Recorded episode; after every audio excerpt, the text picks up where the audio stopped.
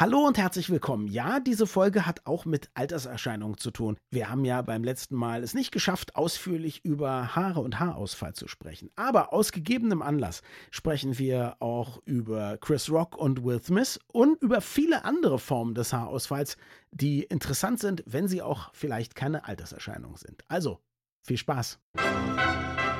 Das Gehirn und der Finger. Was in unseren Köpfen und Körpern so vor sich geht. Ein Podcast mit Dr. Magnus Heyer und Daniel Finger. Magnus, heute sprechen wir jetzt endlich mal über volles oder relativ volles Haupthaar, wie du es trägst, und weniger volles, wie ich es trage. Wobei ich ja sagen muss, die Wahrheit ist ja, wenn man schütteres Haar hat oder eine Stirnglatze oder Geheimratsschneisen, wie ich sie gerne genannt habe oder so, und man rasiert sich dann eine komplette Platte, dann erkennen die Leute ja nicht mehr, dass man alt ist und graue, ausfallende Haare hat, sondern dann ist man einfach jemand mit einer Glatze, die möglicherweise frisch rasiert ist. Das ist also für alle, denen man das Alter nicht sofort ansehen soll, wäre das jetzt mal erstmal mein Tipp. Aber ich erinnere mich noch sehr gut an die Zeit, als Glatze ungewöhnlich war und auch nicht schön. Und mein Vater hätte eigentlich so einen sehr schönen, ehrwürdigen Haarkranz außenrum gehabt, hat dann aber den Fehler begangen, seine letzten sieben Haare immer über die Glatze zu kleben ja, mit diesem Alpecin mhm. Forte, was ein Haarwuchsanregemittel sein sollte, aber eigentlich nur dazu diente, diese Haare auf der Stirn festzukleben. Und ich weiß, dass ihm das vollkommen unangenehm war, wenn mal der Wind wehte und die sieben Haare dann so schräg hochstanden. Es sah auch lächerlich aus, aber es sah vorher eben auch schon lächerlich aus. Also zu dieser Zeit hätte man gesagt, du hast eindeutig die genetische Lotterie gewonnen und ich habe sie verloren. Ich finde die Geschichte mit deinem Vater übrigens insofern originell, als dass sie natürlich total typisch ist. Originell als solche ist sie nicht, ne? Aber das macht sie so schön. Einer meiner früheren Lieblingsautoren ist Ephraim Kishon. Den werden nur die Älteren kennen. Ein israelischer Schriftsteller und ich kann mich halt erinnern, dass, dass mein Vater daraus zum Teil mit Begeisterung vorgelesen hat. Und ich habe jetzt nochmal nachgeguckt. Ich hatte eine Geschichte in Erinnerung, da beschreibt er tatsächlich, er schreibt immer in der Ich-Person und ja. dann beschreibt er eben, dass er ein bisschen schütter wird und am Ende hat er noch drei Haare, die er dann eben über kunstvoll über den Kopf legt, leicht gewellt. Jedes Haar hat einen eigenen Namen. Mhm. Und dann irgendwann verliert er eines dieser Haare oder so. Und dann der letzte Satz, wenn ich mich richtig erinnere, ich muss zugeben, einen gewissen Hang zur Kahlköpfigkeit zu haben. Und diese Geschichte, die, stimmt, wirklich, die wirklich einfach nett geschrieben war, weil sie genau diese Angst, der typische Angst der Männer widerspiegelt, kahlköpfig zu werden. Und die Versuche, das irgendwie zu verdecken, und sei es mit ein paar Haaren, die man über die Glatze klebt oder kämmt oder wie auch immer, diese Geschichte war tatsächlich diejenige, mit der er wirklich bekannt geworden ist und er hat er nie wieder aufgehört zu schreiben. Das war sein Durchbruch. Das finde ich interessant. Das war mir nicht klar. Ich muss zugeben, mein Vater war ein großer Ephraim Kishon-Fan. Ich wurde dann ein großer Ephraim Kishon-Fan. Ich glaube, ich habe fast alles von ihm gelesen. Diese Geschichte dutzende Male. Sie heißt Tagebuch eines Haarsch. Ja. ähm, und sie ist wirklich ganz, ganz großartig. Ja. ja. Und schön finde ich, dass er. schön finde ich, ich glaube, kurz vor dem Ende, sein letztes Haar heißt Jossi. Und er sagt, das Unvermeidliche ist geschehen. Jossi ist nicht mehr. Er verabschiedet sich von denen immer, wenn er sie einzeln im Waschbecken findet und so. Ja, ja großartig. Und, ja, und wir ja. wissen, wir wissen als Männer, dass das wirklich, also die Geschichte ist ja auch deswegen erfolgreich, weil sie ja nun unsere Gefühlslage widerspiegelt. Mhm. Und wir wissen, dass das unangenehm ist, wenn die Haare ein wenig dünner werden. Wenn gewisse Geheimratsecken kommen und die kommen halt eben bei Männern ich kann mich erinnern, also wie gesagt, die Zuhörer können uns ja jetzt nicht sehen. Ich habe tatsächlich einen Hauch von Haupthaar. Aber ich war mal irgendwann bei meiner Friseurin und dann hat die gesagt, oh, das wird aber etwas dünner hier vorne. Und das hat mich so in eine Krise gestürzt, dass ich leicht rot angelaufen bin und mir gar nicht vorstellen konnte, dass die das nicht gemerkt hatte. Das ist einfach nicht schön. Das kann ich mir gut vorstellen. Bei mir ist es anders, da ich meinen Vater und seine Haartaktik eben so hatte und mein Bruder, also genetisch Halbbruder, schon mit 30 wahnsinnig kahl war, habe ich also nun auch das erwartet und habe einfach mich sozusagen frühzeitig damit abgefunden und war dann eher überrascht, dass es dann doch deutlich länger ging als bis 30 und dass ich auch mit Mitte 20 nochmal richtig lange Haare haben konnte, also so schulterlang und so. Ich habe das alles einmal mitgemacht, ja, das war sehr schön. Und dann habe ich aber immer geschworen, wenn es schütter wird, dann mache ich sie ganz kurz. Und naja, als ich dann ein Urlaubsfoto gesehen habe, wo von schräg oben man dann doch eben ganz gut die Kopfhaut schon durch meine vorher vermeintlich als voll empfundenen Haare sehen konnte, habe ich es dann tatsächlich auch gemacht, ja. Und das Einzige, Einzige, was ich nicht getan habe, ich habe dann immer gedacht, wenn es noch schlimmer wird, dann mache ich irgendwann eine komplette Glatze. Ich habe mir dann immer vorgestellt, dass ich mir noch so eine dicke goldene Piratenkreole in mein eines Ohr hänge.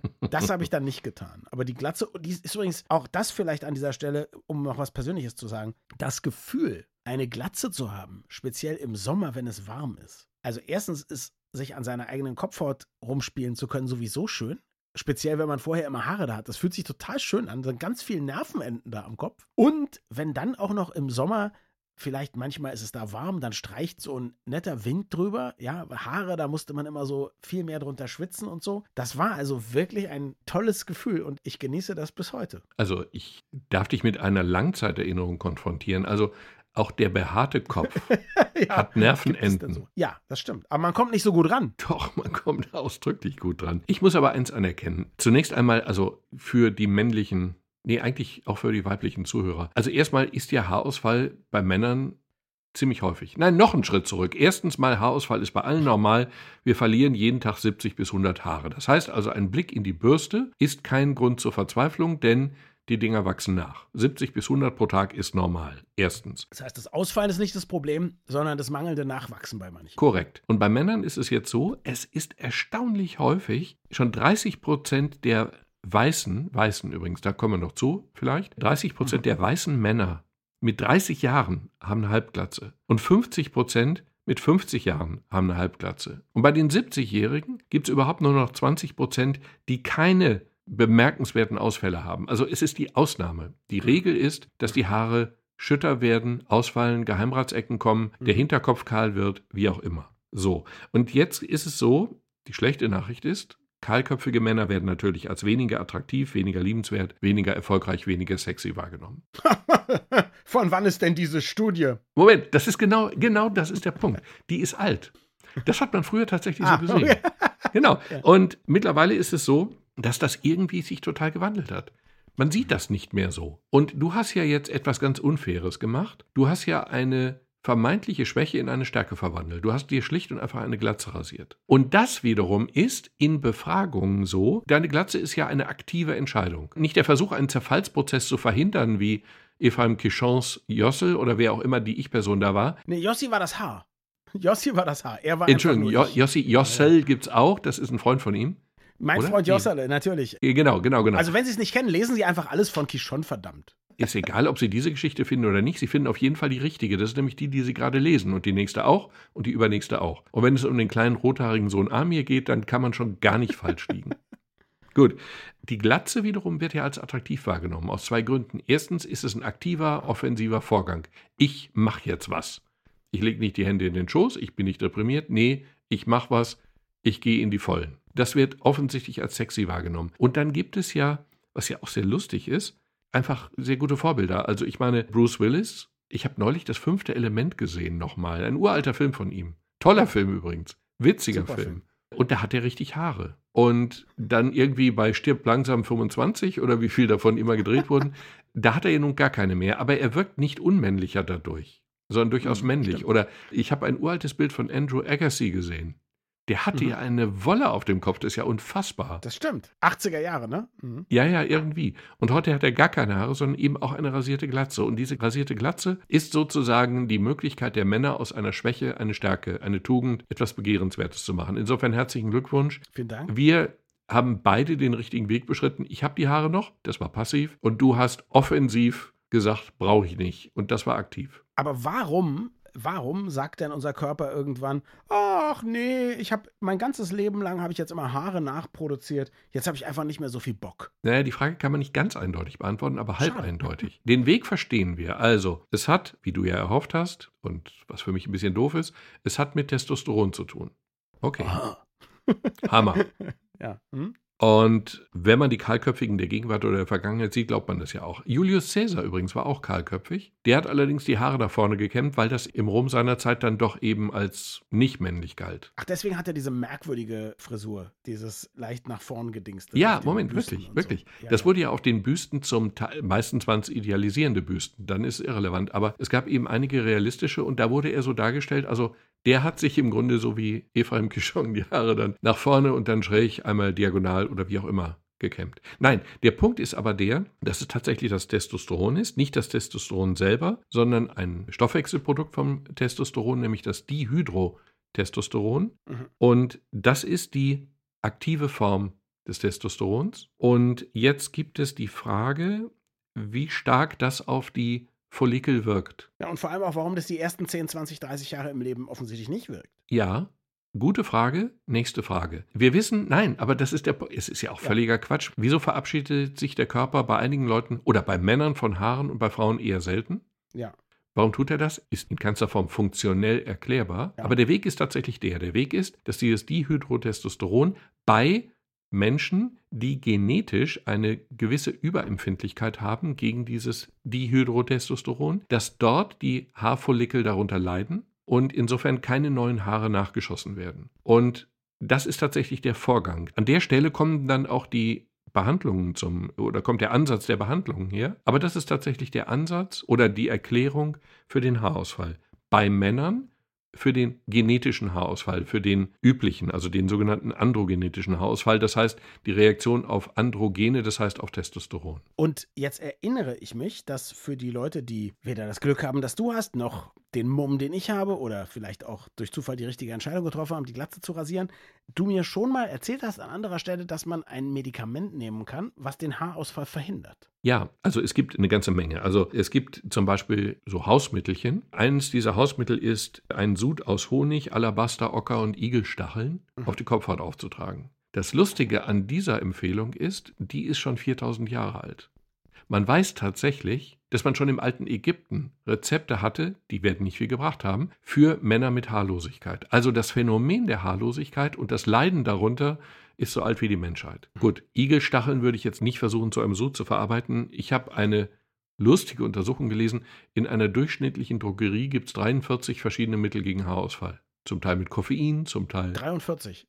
Das ja. ist der Mittelwert. Also kurz gesagt, das ist ein wirkliches natürlich Phänomen und da es uns mehr oder weniger alle irgendwann betrifft, sind wir alle potenzielle Kunden. So, jetzt gibt es tatsächlich zwei Mittel. Es gibt ein Mittel, was ursprünglich zur Senkung des Blutdrucks benutzt wurde und das soll eine leichte Wirkung gegen Haarausfall haben. Das heißt, Minoxidil, das ist aber ein Mittel, was man nur über den Arzt bekommt oder bekommen sollte. Damit reibt man die Kopfhaut ein. Das hat eine wohl geringe bis mittlere Wirkung. Und dann gibt es ein bekannteres Mittel, das ist Finasterid. Das ist ursprünglich entwickelt worden gegen Prostatavergrößerung. Und als Nebenwirkung ist wie bei Viagra, das war ja auch ursprünglich ein völlig anderes Wirkziel. Als Nebenwirkung wurde beobachtet, dass die Haare wohl mehr wieder wuchsen. Jetzt mal ganz blöd gefragt an dieser Stelle.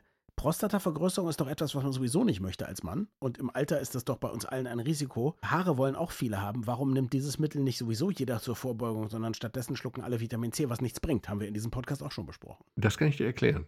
Ist aber ernüchternd, die Erklärung. Zunächst einmal ja, Zunächst einmal ist das eben das Medikament und das kann man nehmen und das hat tatsächlich eine Wirkung. Weil es genau in diesen Regelkreis eingreift, weil es die Umwandlung von mhm. Testosteron in Dihydrotestosteron nicht verhindert, vermutlich aber reduziert. Okay. Ist auch zugelassen gegen Haarausfall oder gegen Kahlköpfigkeit oder wie auch immer. Aber man kauft sich dann andere Nebenwirkungen ein wahrscheinlich. Ja, das ist natürlich immer das Problem. Dies ist ja ein Mittel, was wirklich in den Hormonhaushalt eingreift. Und jetzt hast du Nebenwirkungen, die sind dann nicht mehr so spielerisch zu ertragen, nämlich das Risiko von Depressionen, oh. zumal wenn du vorher möglicherweise schon zu Depressionen neigtest, aber ja. auch so. Mhm. Das Risiko von Potenzverlust, Impotenz mhm. und das Risiko von Libidoverlust, also keine Lust mehr. So. Und das sind natürlich schon erhebliche Nebenwirkungen. Also die nimmt man jetzt nicht leichtfertig für einen leicht besseren Haarwuchs. Aber das ist eben wohl der Preis davon.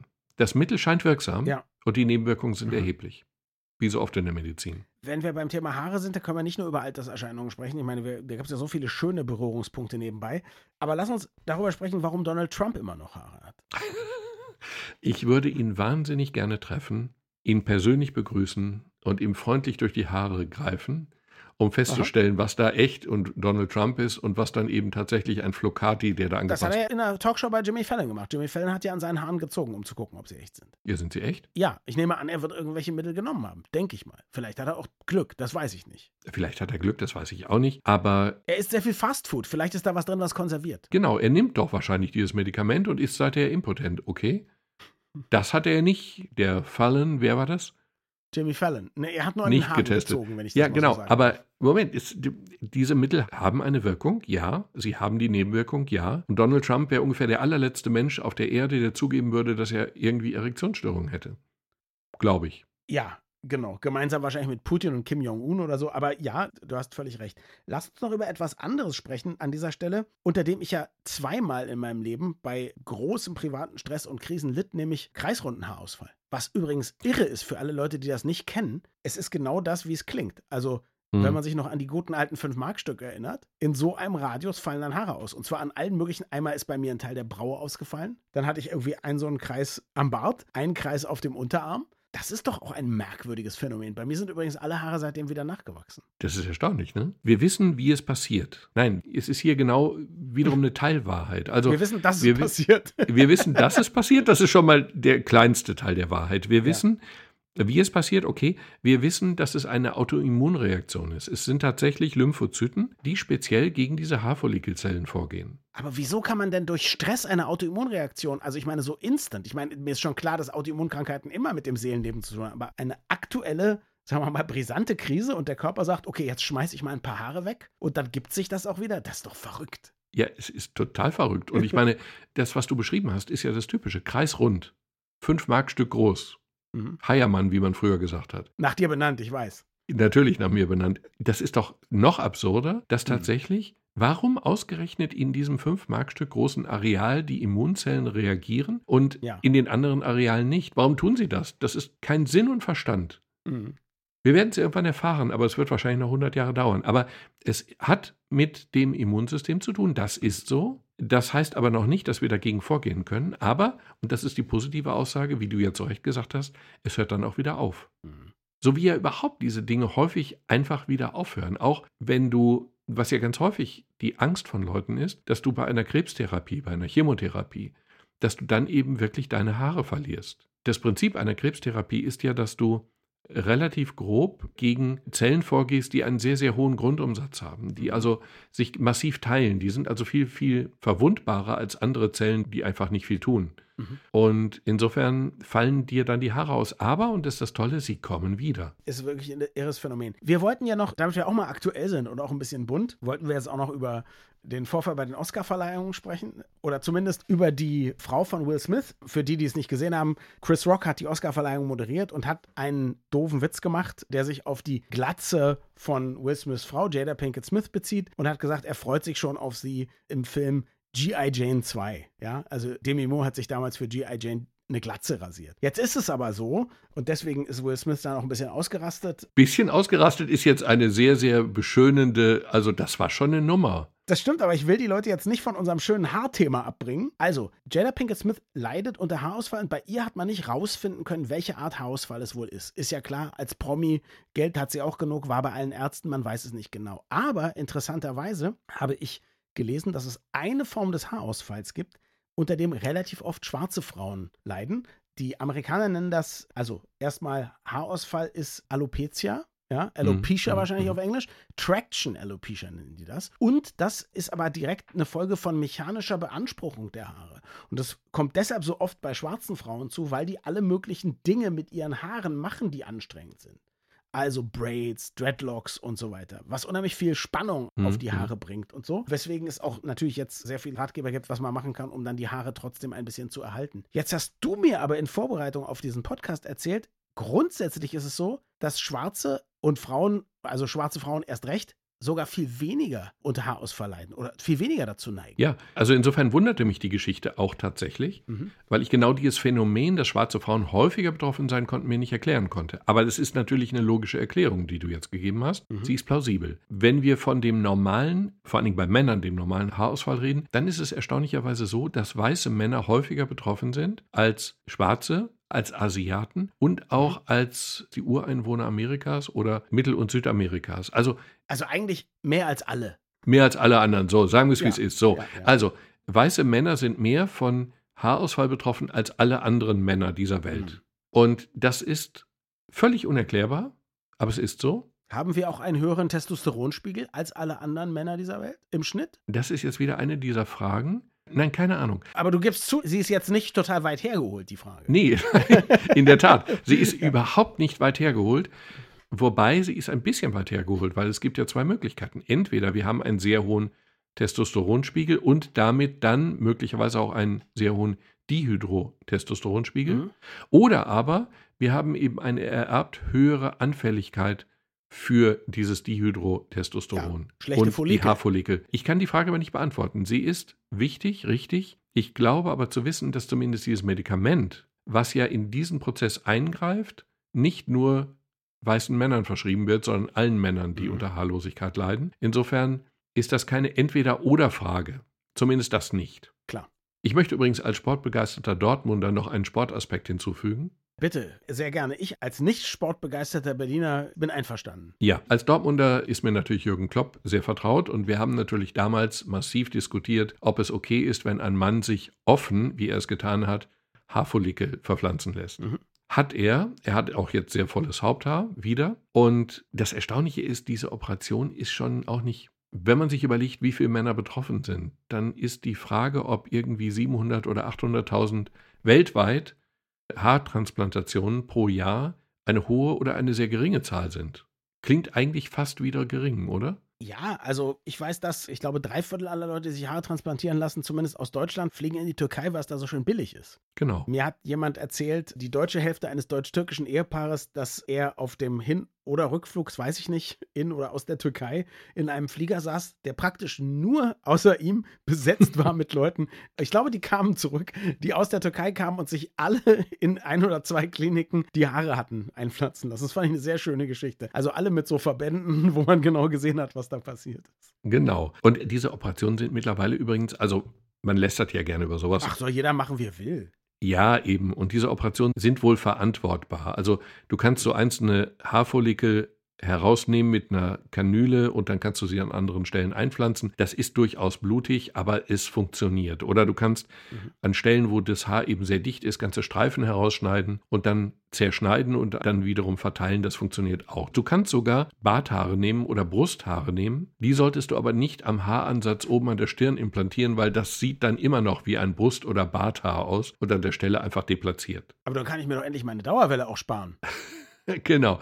Aber diese Methode ist bei aller Kritik an einer Operation, die ja medizinisch völliger Unsinn ist, ist zumindest verantwortbar und nicht so schlecht und ist auch stark im Kommen. Also ich würde sagen, mit dem offiziellen Teil über Haare sind wir jetzt durch. Wenn du einverstanden bist, dann können wir jetzt zum Tratschteil übergehen. Und alle, die wollen, können dann immer noch weiter zuhören. Ich weiß zwar überhaupt nicht, worauf du hinaus willst, und das beunruhigt mich ein wenig, aber nur ein wenig. Insofern bin ich einverstanden. Na, jetzt darfst du dich erstmal über Will Smith natürlich aufregen, der aufgestanden ist und Chris Rock in einer Live-Sendung auf der Bühne eine gescheuert hat. Du meintest ja eben, es ist keine Kleinigkeit, da gebe ich dir total recht.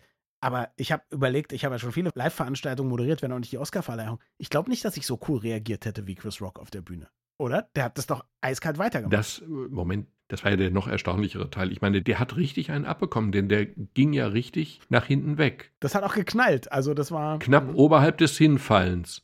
Und ja. dann hat er irgendwie so getan, als sei das witzig gewesen. Und hat dann so, hey, und das war ja der Höhepunkt oder wie auch immer oder so. Ja. Ja. Aber das hätte ja auch in einer Klopperei enden können und das wäre dann noch unwürdiger gewesen. Ich vermute, also Chris Rock ist ja nicht umsonst so witzig. Das ist ja auch, glaube ich, eher ein kleinerer Typ. Ich glaube, der hat früher wahrscheinlich schon also der musste auch lustig sein und wahrscheinlich aber auch noch sich nicht leicht provozieren lassen, um auf dem Schulhof nicht verkloppt zu werden. Vermute ich. So ging es mir jedenfalls. Und mhm. ich glaube, deswegen hat er mit solchen Situationen Erfahrung. Aber auf jeden Fall hatte ich echt großen Respekt davor, wie er da weitergemacht hat. Also das war Tratsch Nummer eins. Und Tratsch Nummer zwei, du als bekennender Dortmunder, du bist immer noch Jürgen Klopp-Fan, obwohl Jürgen Klopp den Club nicht mehr trainiert. Ist das richtig? Das Logo des BVB ist große Liebe. Ja. Und das meinen hier einige wirklich so.